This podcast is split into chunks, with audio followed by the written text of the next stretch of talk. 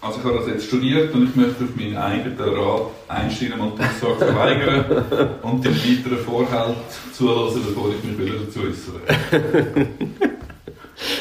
also. Meine Aussage ist, ich glaube, wir sind nicht so weit auseinander. Aber ich versuche es nochmal zu erklären.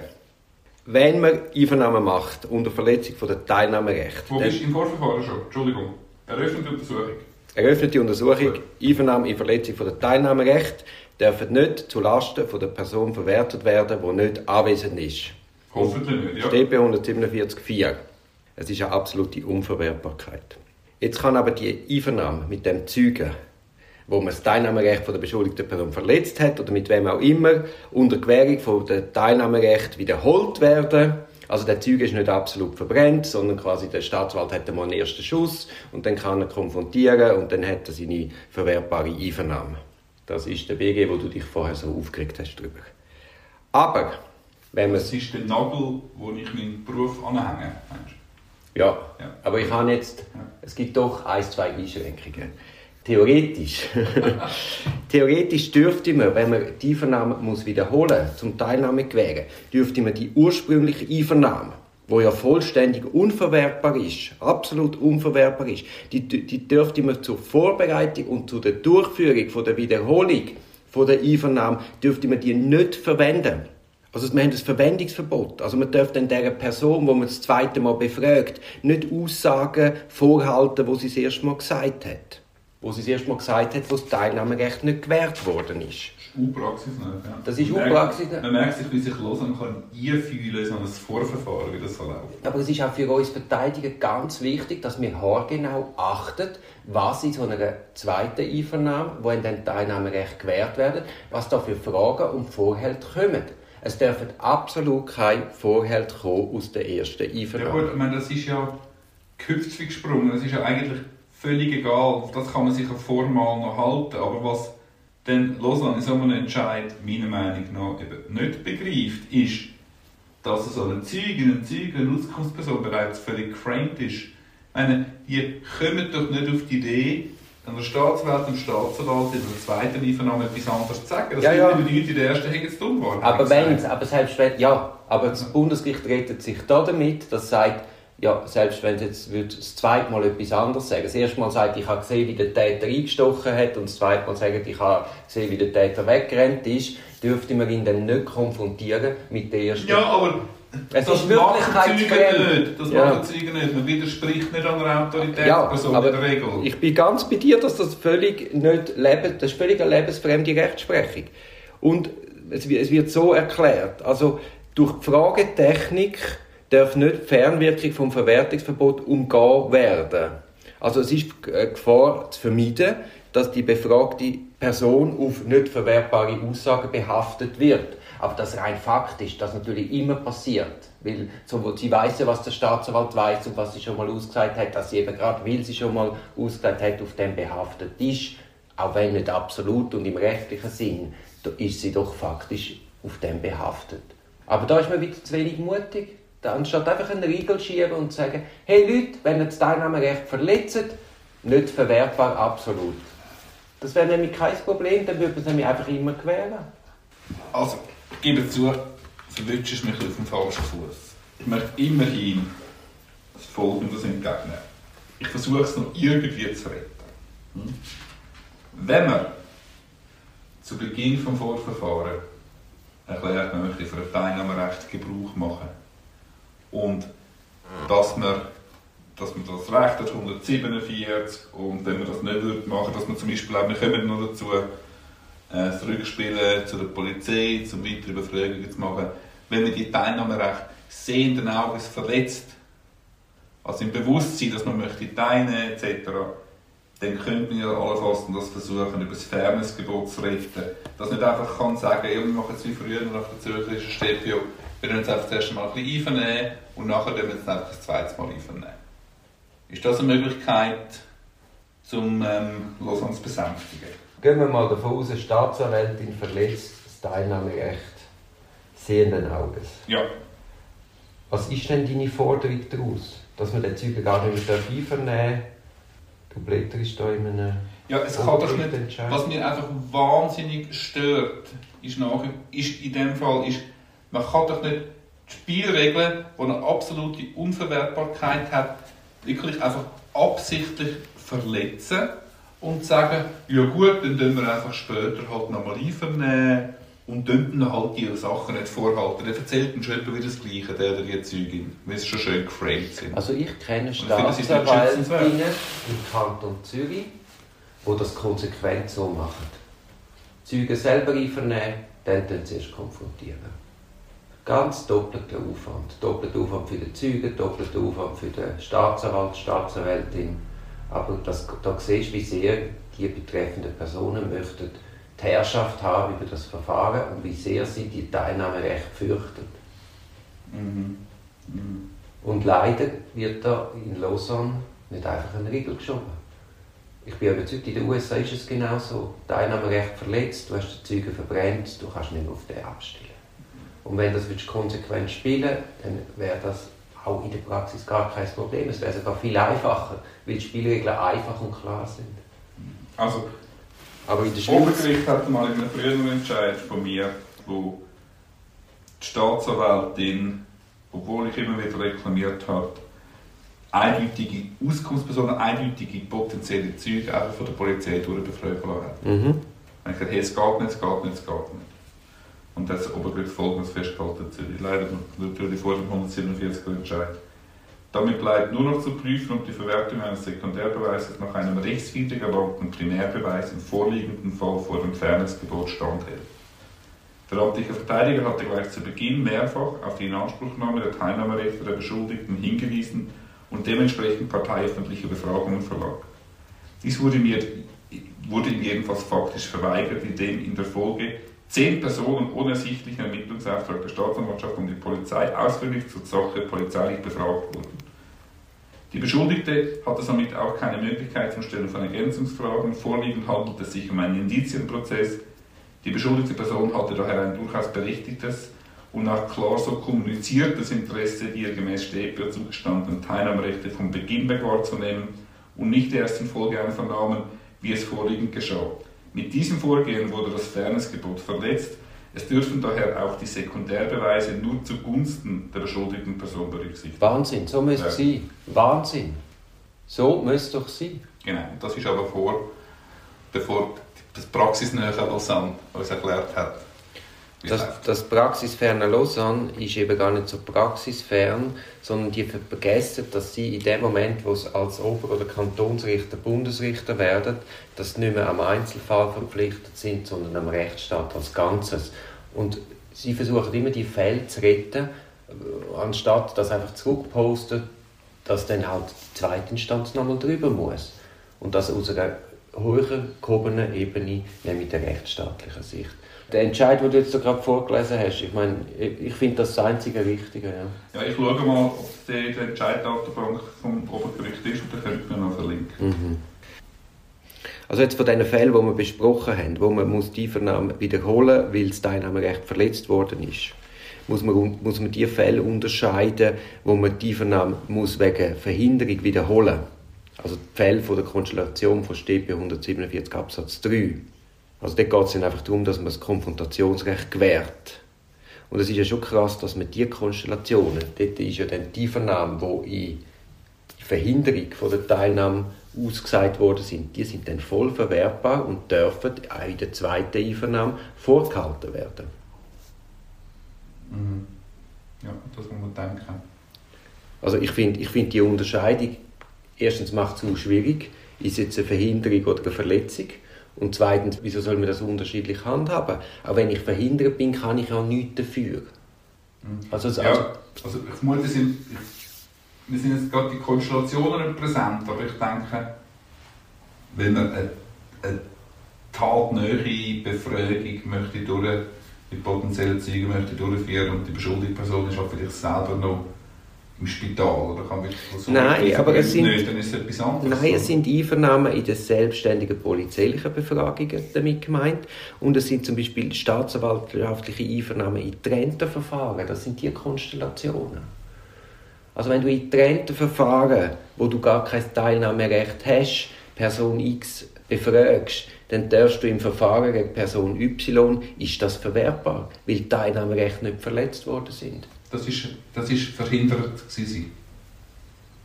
Das ist im Sinne von 147 Absatz 3, man war verhindert, weil es getrennte Befragungen waren, getrennte Verfahren. So verstehe ich das, ja. Gut, ja, das ist noch halt jetzt irgendwie mal zu abgefahren.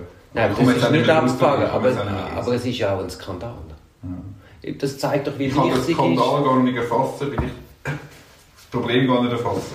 Unbedingt jetzt auch noch ganz kurz anschauen, das ist, wo wir da zweimal die Obergerichtsentscheid bewirkt haben, ist nach eröffnetem Vorverfahren, wenn die Staatsanwaltschaft mit einem Ermittlungsauftrag zurückgeht aus der Polizei und sagt, hey, dann weitere Personen befragen und die beschuldigte Person hat kein Teilnahmerecht.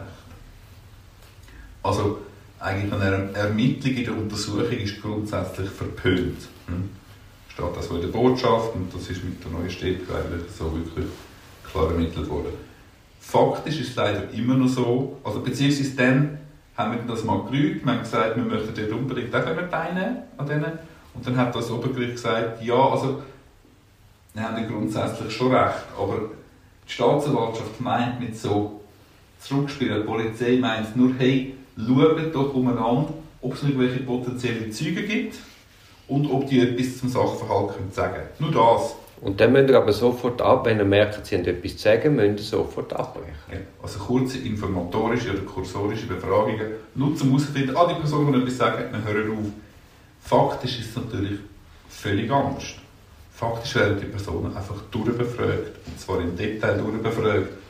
Und dann frage ich mich schon, in solchen Konstellationen ist denn der 147 Entscheid, den du vorher erwähnt hast, gilt denn der jetzt in dem Fall genau gleich? Ist Köpfe gesprungen, wie detailliert befragt werden. Jetzt, ähm, wir dürfen nachher einfach nicht darauf abstellen. Man dürfte auch nicht darauf abstellen. Man dürfte nicht darauf absprechen, aber rein faktisch hätte das Auswirkungen. Ja. Also es ist einfach auch noch wichtig als Verteidiger und als Verteidiger, dass man dort, äh, dass du machst ja immer so Standard schreiben, dass man das wirklich rügt und sagt, hey, habe ich jetzt letztes Jahr wieder gemacht. In einem Verfahren, das ist, aktu das ist aktualisiert worden, mein E-Mail übrigens als Belehrungen über die Untersuchungsführung. Der Titel, gewesen, Ja, schöner was ich Titel, ich nicht so betiteln, das ist so aktiviert worden. Ähm, dass man darauf hinweist, hey, also wenn wir jetzt noch mal Leute einvernehmen, die Polizei, dürfen die nur einvernehmen, um herauszufinden, ob sie überhaupt etwas sagen können. Genau. Ich können ja da unseren, früher, wo wir uns mal gewagt haben, etwas zu publizieren, das können wir auch noch kurz verlinken, den Forum Benoi. Artikel, genau. Genau. Und du hast noch einen zweiten Punkt ansprechen? Ja, also frage ich dich, wie machst es du in folgender Konstellation? Und jetzt erst mal etwas ganz anderes. Einfach, dass wir uns daran erinnern und uns bewusst sind, es langt, das kann man nicht genug oft sagen, es langt nicht, wenn wir im Hauptverfahren einfach sagen, ja, mit der Person A sind wir nie konfrontiert worden mit dem Klient, es ist nicht verwertbar. Richtig Ja. sondern man muss explizit formell beantragen, dass die Person noch parteiöffentlich befragt wird. Das ist aber reine Rechtsprechung vom Bundesgericht und in der StPO so nicht angelegt. Genau, aber das ist ein Prozessfall. Das ist ein riesen Prozessfall. Ja. Man sagt zwar, das Bundesgericht sagt auch, sagt, es langt, wenn man spätestens in der Berufung zumindest erst mal beantragt. Hm? Man muss nicht mal im Hauptverfahren, man kann es auch in der Berufung machen. Das habe ich schon einen Fall erlebt, wo ich das im ersten instanzlichen Verfahren noch nicht gemacht habe. Und dann habe ich es einfach im zweiten instanzlichen Verfahren gemacht. Dann ist erst dort hat die Befragung stattgefunden. Das ist auch ein Witz. Also machst du es bitte, man muss es jetzt einfach schon im ersten instanzlichen machen. Und nicht darauf vertrauen. Also, Ich auf nicht, wer das Fall macht. Kommt. das, ja? Ja, kommt ganz auf den Fall kommt, das kann ich nicht absolut beantworten. Mhm. Ich finde das crazy. Wir müssen eigentlich helfen. Wir müssen helfen, damit die Staatsanwaltschaft ihre Untersuchung korrekt macht. Man muss eigentlich untergehen und gegen wieder die Interessen der beschuldigten Person noch verlangen, dass, be- potenzielle Belastungszeuge oder rein protokollarisch eindeutig belastet, aber nicht parteiöffentlich noch befragt wird. Das ist noch crazy. Und das sollte man einfach so spät wie möglich machen, damit das Gericht möglichst wenig Lust verspürt, die Befragung tatsächlich durchzuführen. Also eigentlich nach der Befragung von, von der Klientschaft im Hauptverfahren ganz am Schluss, wenn man eingeladen wird, zu weiteren Beweisanträgen. Dort stelle ich die Anfrage. Ja gut, das ist auch immer die Frage, oder? Ich meine, das verkennen Gerichte in meinen Augen ein bisschen, wie, wie, wie sehr ein Protokoll nicht vermittelt, wie es wirklich war und wie die Person gewirkt hat. Ich hatte jetzt auch gerade einen Fall gehabt, am BG Dietiker, und da habe ich auch gesagt, hey, Leute, ihr müsst die Person anschauen. Ihr, ihr kommt einen ganz anderen Eindruck über, als wir das schriftlich da haben. Und wenn, wenn du vor allem eine Belastungszeuge hast, dann verstehe ich am Gericht wirklich nicht, warum sich nicht die Mühe machen.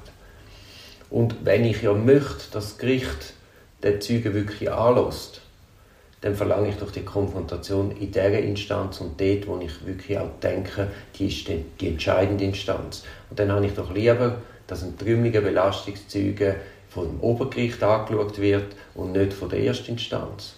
Ja. Weil de, schlussendlich sind, sind die drei Oberrichter die, die das Schlusswort haben. Okay, aber ist es jetzt ein Fall, wo du, du nie konfrontiert worden bist, deine Gemeinschaft? Oder ist es einer, wo du denkst, sie sollten es nochmal hören? Das war jetzt einer, den ich gefunden habe, den müssen wir selber Genau. hören. Wir haben eine Konfrontation Ja, gehabt. Genau, ich meine die andere Konstellation, Ja, ja. nie Konfrontation. Aber, ja, ja. aber auch dann ist ja immer ein Abwägen.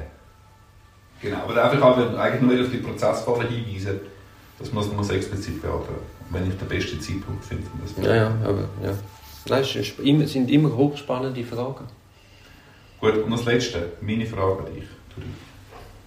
Du hast äh, im Polizei selbstständigen polizeilichen Ermittlungsverfahren ist eine Auskunftsperson befragt worden, die deine Klientin klar belastet. Die Wiederholung, äh, die Befragung wird natürlich nochmal im Vorverfahren schön lege artis parteiöffentlich durchgeführt.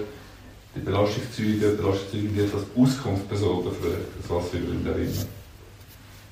Und dort verweigert die Person die Aussage. Beziehungsweise oder macht Erinnerungslücken geltend. Oder erzählt nicht mehr im freien Bericht. Wie verhaltest du dich? Stellst du Ergänzungsfragen oder stellst du keine Ergänzungsfragen? Ich stelle sicher keine Ergänzungsfrage. Darfst du, ist es dann, musst du Ergänzungsfragen stellen, damit es definitiv unverwertbar ist oder nicht? Ich weiß nicht, ich habe dich glaube klar verstanden. Wir sind im Ermittlungsverfahren, Im Vorverfahren? wir- sind im Vorverfahren bei der Ja. Staatsanwaltschaft und dann bin ich klar der Meinung, keine Ergänzungsfragen. Genau, würde ich auch so machen. Das Bundesgericht hat es nämlich in einem jüngeren Entscheid 6b-14-2021 unter anderem folgendes gesagt. Damit, Verteidigungsrecht gewahrt, damit die Verteidigungsrechte gewahrt sind, muss, Beschuldigte, muss der Beschuldigte namentlich in der Lage sein, die Glaubhaftigkeit einer Aussage zu prüfen und den Beweiswert in kontradiktorischer Weise auf die Probe und in Frage stellen zu können. Die Frage, ob bei widersprüchlichen Aussagen oder späteren Erinnerungslücken auf die erste in Abwesenheit der Beschuldigten erfolgten Aussage abgestellt werden kann, betrifft nicht die Verwertbarkeit, sondern die Würdigung der Beweise. Einverstanden? Beschränkt sich die Wiederholung der Einvernahme aber im Wesentlichen auf eine formale Bestätigung der früheren Aussage, wird es den Beschuldigten verunmöglicht, seine Verteidigungsrechte wirksam wahrzunehmen. Wenn man einfach formal Ja, weißt, das vorhat, das genau, haben wir schon mal besprochen, gesagt, ja, ja. aber dann haben sie doch das, das und das, das stimmt. Nein, das ja, darfst du stimmt. nicht. Nein, nein, das sie Und nicht. jetzt kommt es für mich eigentlich die Perle. Umso mehr ist von einer Nichtverwertbarkeit der ersten Einvernahme auszugehen, wenn eine Auskunftsperson in einer späteren Konfrontationseinvernahme von ihrem Aussageverweigerungsrecht Gebrauch macht. Das stimmt mir klar. Mit da auf Summers, Scheiweiler und Studer. Aber anders Das ist ganz wichtig. Also, du kannst zurücklehnen, wenn, wenn sie die Aussage verweigert, sagst auch die erste ist nicht, ist nicht verwertbar. Anders ist es aber bei den Gerichtsverfahren.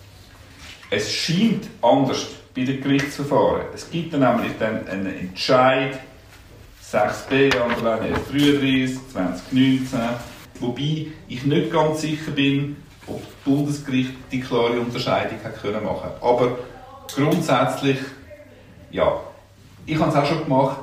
Da, wenn ich ein gutes Gefühl hatte, habe ich gesagt, ähm, Frau so oder Herr so so gehe ich richtig daran, dass sie die, dass sie die Fragen von der Verteidigung werden ja. nicht beantworten. Und wenn sie Mhm. sagt, ja richtig, dann bist du eh auf der besten du auf Seite, der dann, besten dann hast du das Seite. Päckchen gemacht. Ja, ja. Und wenn du nicht ganz sicher bist, stellst du die Frage lieber nicht und vertraust darauf, dass es sowieso nicht verwertbar ist. Aber man kann einfach sagen, die- die Materie ist derart umfassend kompliziert und es ist unnötig kompliziert.